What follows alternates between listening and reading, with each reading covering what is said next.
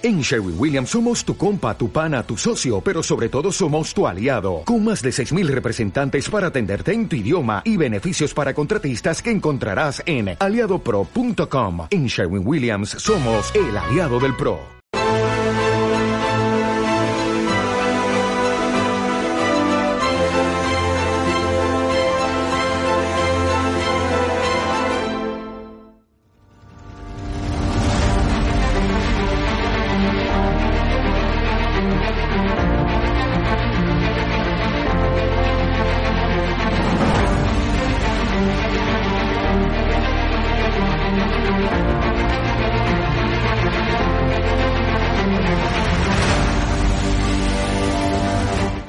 863 consultas eh, que han venido a, través del canal de estado de alarma y de ellas pues ha habido un porcentaje muy muy alto que, son clientes nuestros ya. Yo la verdad que cuando hice, cuando di este paso de publicar, porque claro, yo no tengo ningún medio de comunicación como puedes tener tú, y mi forma de, de demostrar mi cabreo y mi indignación con este bueno, voy a intentar a ver si puedo, puedo, que yo no soy políticamente correcto. Has sentado cátedra, apoyas un proyecto por la libertad de expresión, has puesto una pancarta contra el gobierno, te va mejor que nunca a pesar de la pandemia. Don Félix Revuelta, presidente de Naturhaus, propietario también de la Unión Deportiva de Logroñés, dueño de este hotel maravilloso donde nos has alojado. Está mal que lo diga, pero desde que me hice un poco famoso por mis expresiones en contra de este gobierno social comunista, mi negocio ha ido para arriba.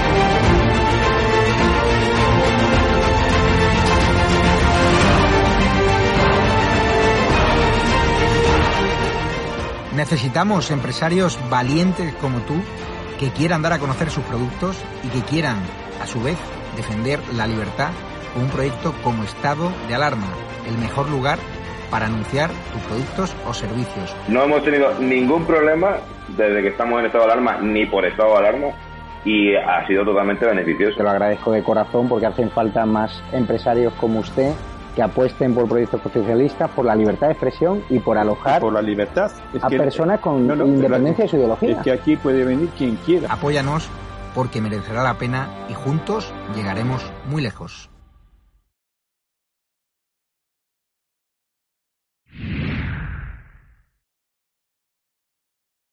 ¿Qué tal amigos de Estado Alarma? Bienvenidos a esta sección que hemos dado en llamar el lado oscuro de los medios de comunicación.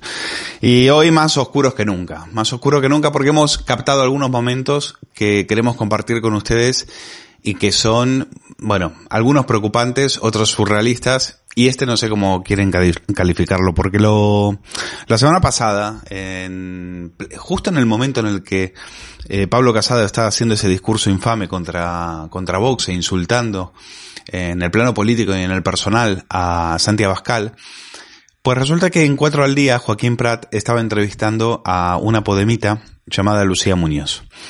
Pues eh, resulta que la podemita, en después del discurso, minutos después del discurso de Pablo Casado, pues Joaquín Prat le pregunta qué tal ha ido y la verdad que la podemita, por supuesto, saca, saca su mejor cara para decir que Pablo Casado ha hecho un discurso, un discurso muy bueno.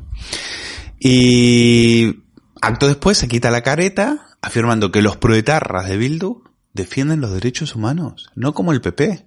Escuchen.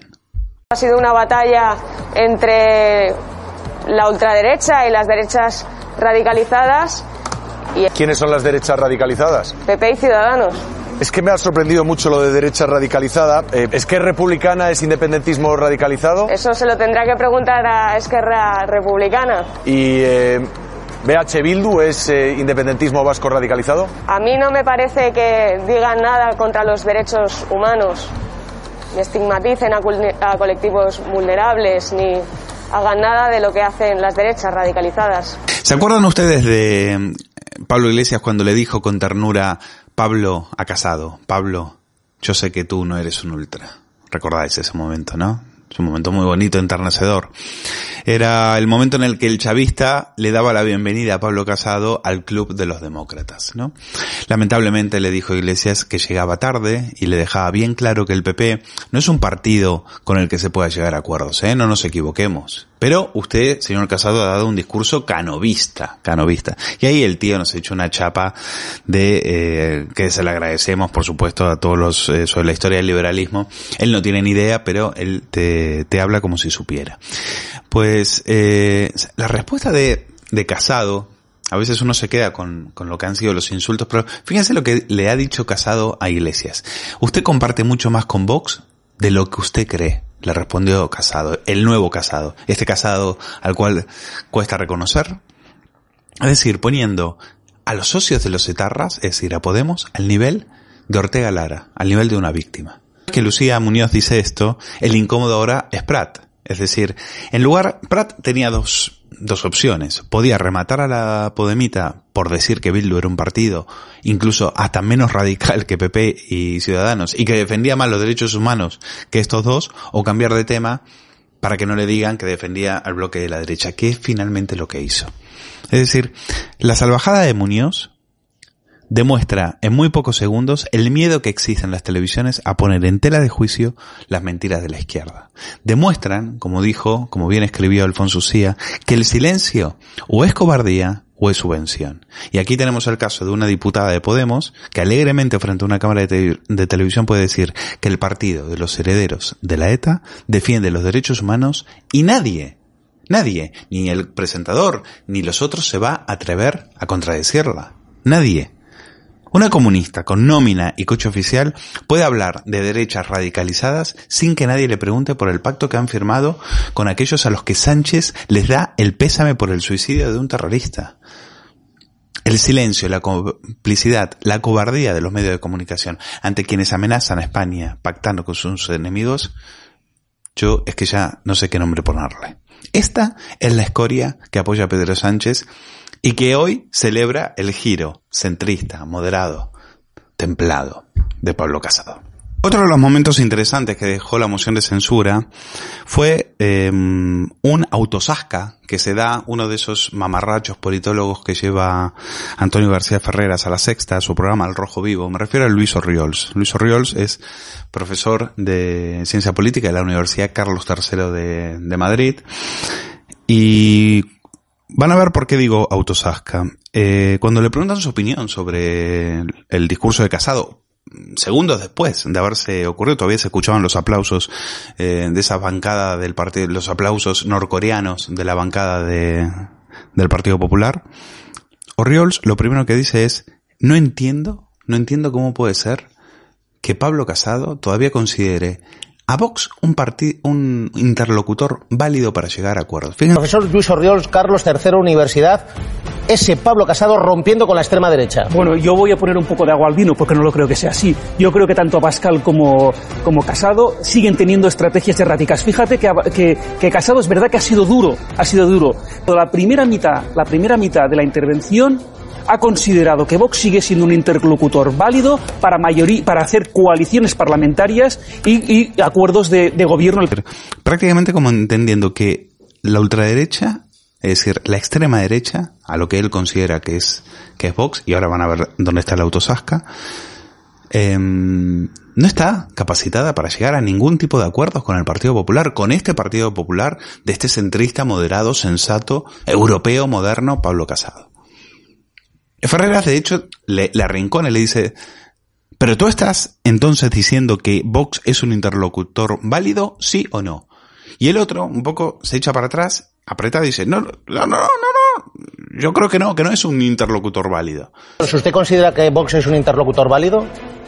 Yo, bueno, yo no soy ningún actor político. Sí, pero como, como yo, si fuera, yo, yo, yo, si fuera, yo si fuera una, una derecha a, a homologable a euro, europea, lo que haría es eh, no, que no fuera un interlocutor válido. Es lo que estaba diciendo ahora mismo Pablo Iglesias. Parlamento, porque así... Un profesor de ciencia política está despreciando, ninguneando a la tercera fuerza política, a una fuerza política que tiene más de 3 millones y medio de votantes en toda España, diciendo que no es un interlocutor válido. ¿Pero qué es eso de sentarse a negociar con un partido como Vox? Y el autosasca viene a cuento porque este mismo mamarracho, en junio del 2019, en junio del 2019, se desdice de toda esa matraca de la extrema derecha y demás, y dice que Vox, él pensaba que Vox era ultraderecha, pero ahora soy escéptico. Dice, Vox se está comportando como una facción, una incisión del Partido Popular. Y a nosotros nos llamó mucho la atención, dijimos algo, algo extraño sucede en la sexta. Porque mientras Ferreras habla de extrema derecha, vienen Jorge Bestringe, viene Julio Anguita y viene Luis Orriols a decirle que no, oiga, Ferreras, que llevamos muchos meses intentando que es Verbox, eh, pensábamos que era una formación homologable a la extrema derecha populista, como la de otros países de Europa, y no, Vox se está comportando como una facción del Partido Popular. Parece, dice Riols, una reedición de unidad alavesa a nivel español, y parece destinado a ser reabsorbido por el PP. Bueno, Ferreras, llevamos muchos meses ya eh, intentando averiguar qué es Vox.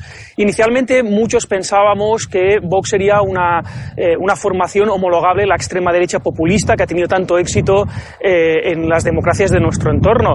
Pero día tras día nos están confirmando que, que, es, que es, una, que, es, es un proyecto que se aleja muchísimo de, esa, de, esa, de, de, ese, de, ese, de ese perfil. ¿no? Em, Vox parece más bien que se está comportando hasta ahora y tiene que hacer una reflexión profunda si no quiere caer en la relevancia porque está comportándose como, una facción, de, como una escisión del Partido Popular. Parece una reedición de Unidad Alavesa, pero a nivel español, ¿no? Una, un partido que, digamos, que por algunos temas concretos acaba eh, eh, separándose del Partido Popular, pero que su viaje natural volvería a ser otra vez a ser absorbido por el Partido Popular. Si no quiere acabar como, como, como una aventura similar a Unidad Alavesa, Vox debería aprender, si es que quiere, de, de, de las formaciones que son, digamos, de su familia política, si realmente lo son.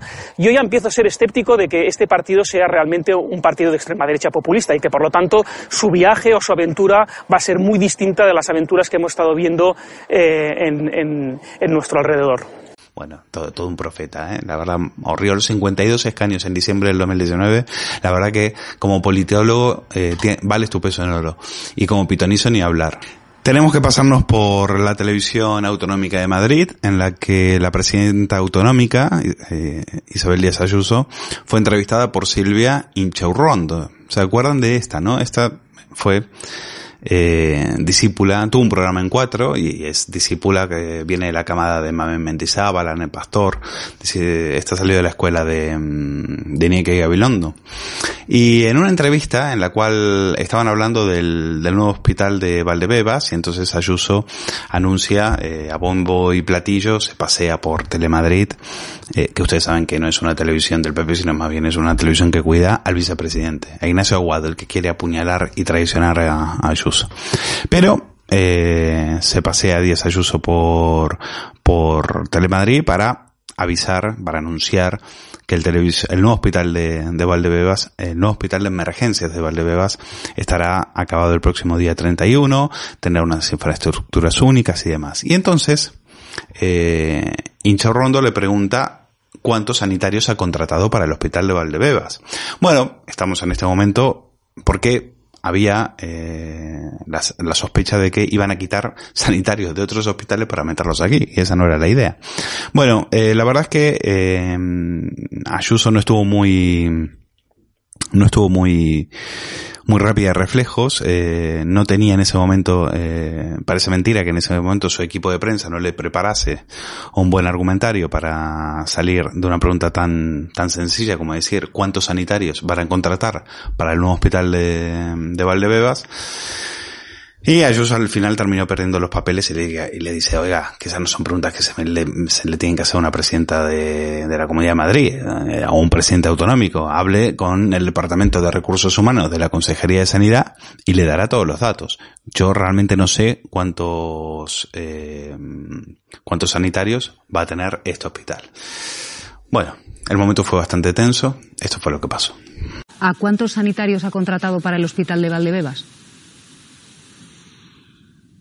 Pues estamos ahora mismo en esa contratación. Lo que se está viendo sobre todo es el refuerzo que venga desde otros hospitales y, y con ello hacer ese operativo para que el hospital que está ya a punto de, de entregarse tenga a todo el personal dispuesto. Disculpe, pero entiendo que, por lo que usted dice, van a tomar personal sanitario de otros hospitales. Al hospital de Valdebebas, claro, al hospital de Valdebebas no le va a faltar ni material sanitario ni le va a faltar ningún tipo de, personal y lo que está haciendo ahora la Comunidad de Madrid es- son las contrataciones, eligiendo el material y todo lo que necesita.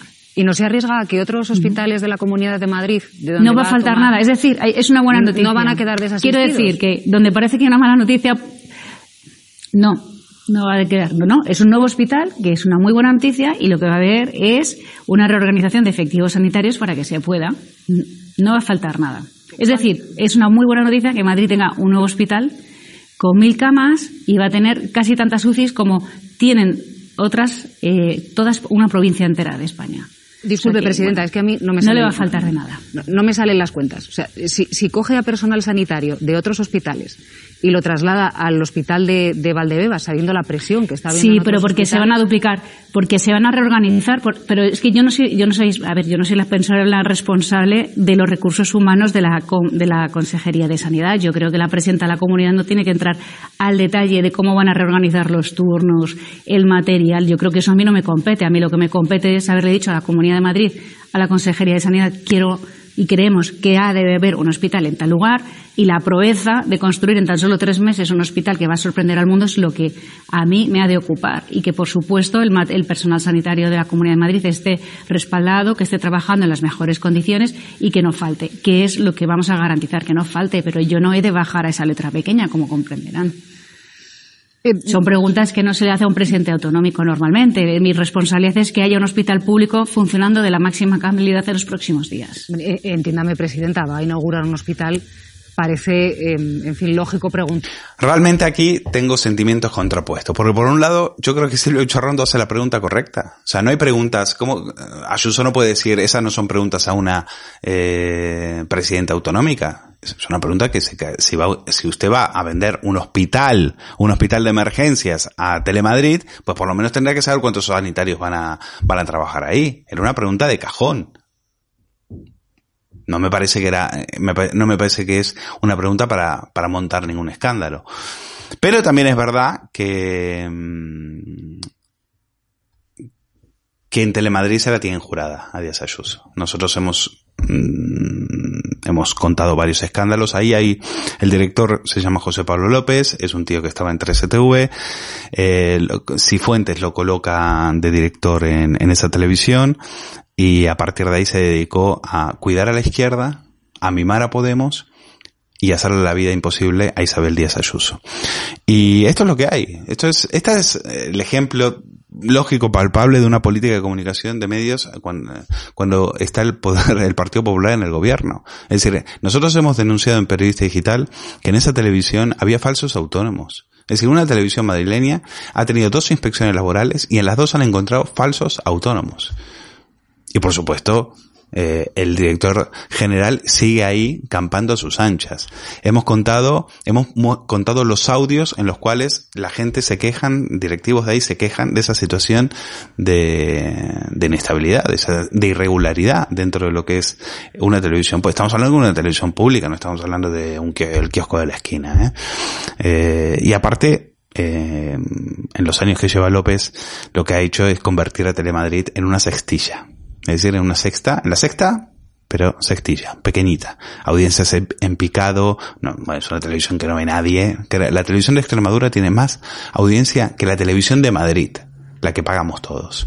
Audiencias en picados, purgas ideológicas, eh, mucho dinero para las productoras de izquierda, el matrimonio Ferreras, Rouras, eh, y decapitación de profesionales como Ana Samboal, Vicente Gil, Marisa de la Cruz, Santi Acosta, Miguel Ángel Moncholi, todo aquel que no cumplía con los requisitos, excelentes profesionales, pero ahí el criterio no es profesional, ahí el criterio es ideológico.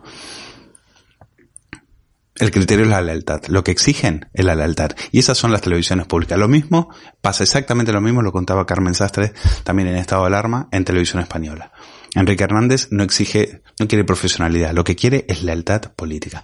Esas son las televisiones públicas que pagamos todos con nuestros bolsillos para que eh, estos tíos sigan haciendo el periodismo más servil, el periodismo más eh, abyecto y más rastrero que uno puede imaginarse. Lo peor es que lo hacen con nuestro dinero. Bueno, y vamos a terminar con cachondeíto, porque ya han visto la juerga y la fiesta que se ha montado Pedro J en plena pandemia, en plena segunda ola de la pandemia, mientras su periódico va por ahí diciendo que qué incívico los jóvenes que montan botellones y demás, pues él se permite montar una fiestuca en la cual, para invitar a todos sus, a todos sus amigos, a sus sponsors, en el Casino de Madrid, eh, eh, con cuatro ministros, entre ellos el de Sanidad, tres presidentes de comunidades autónomas, el alcalde de Madrid, que se no se pierde ni una, por supuesto, Martínez Almeida, Pablo Casado e Inés Arrimadas. Bueno, el, el, periódico sanchista en este momento por excelencia, montando una fiesta para 150 rostros del ámbito político en un momento en el cual este tipo de celebraciones están, eh, están prohibidas o por lo menos tienen que ser, según la reglamentación, tienen que ser hechas con un 40% de aforo pues aquí yo creo que había mucha más gente. Ellos han dicho que había 80 asistentes. Nosotros hemos contado las mesas y a nosotros nos dan 150. Eh, y encima, que esté entre ellos, esté el ministro de Sanidad, ya es una burla, ya es un cachondeo, o sea, para que ya se ríen en nosotros, pero no es que se ríen, es que, bueno, ya se imaginan. Pero es que no es solamente Cilia. El otro día contábamos aquí mismo en este espacio que también en un viaje en globo Fernando Simón y Calleja sin mascarillas. Es que si a usted y a mí nos vienen sin mascarilla por la calle nos meten 600 euros de multa.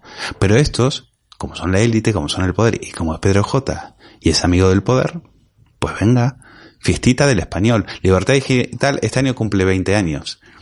tuvo que cancelar la fiesta. Iba a tirar la casa por la ventana, evidentemente.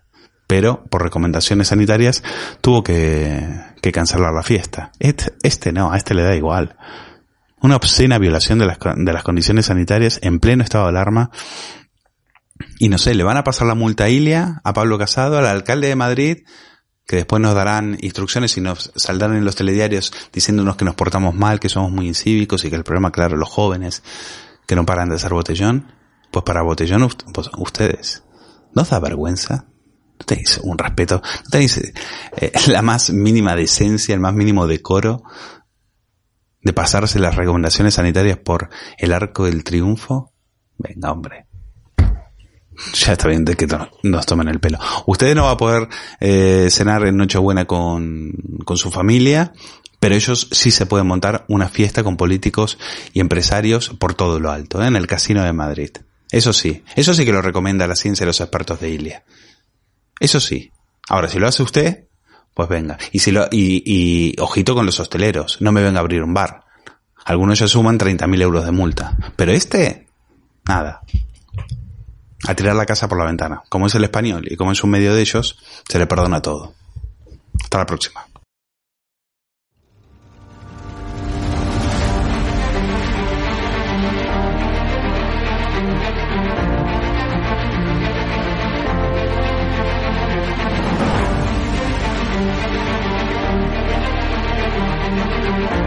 Hola, ¿qué tal? Buenas noches, queridos espectadores de estado de alarma. Estamos en el epicentro de la protesta, estamos en la calle Núñez de Balboa, una de las más populares de Madrid, sobre todo eh, durante la pandemia, durante el confinamiento impuesto por el gobierno, este estado de excepción encubierto en el que calles como Núñez de Balboa se hicieron famosas por proclamar y reclamar esas libertades que habían sido arrebatadas a los ciudadanos de Madrid Estamos escuchando muchas caceroladas desde los balcones ahora mismo.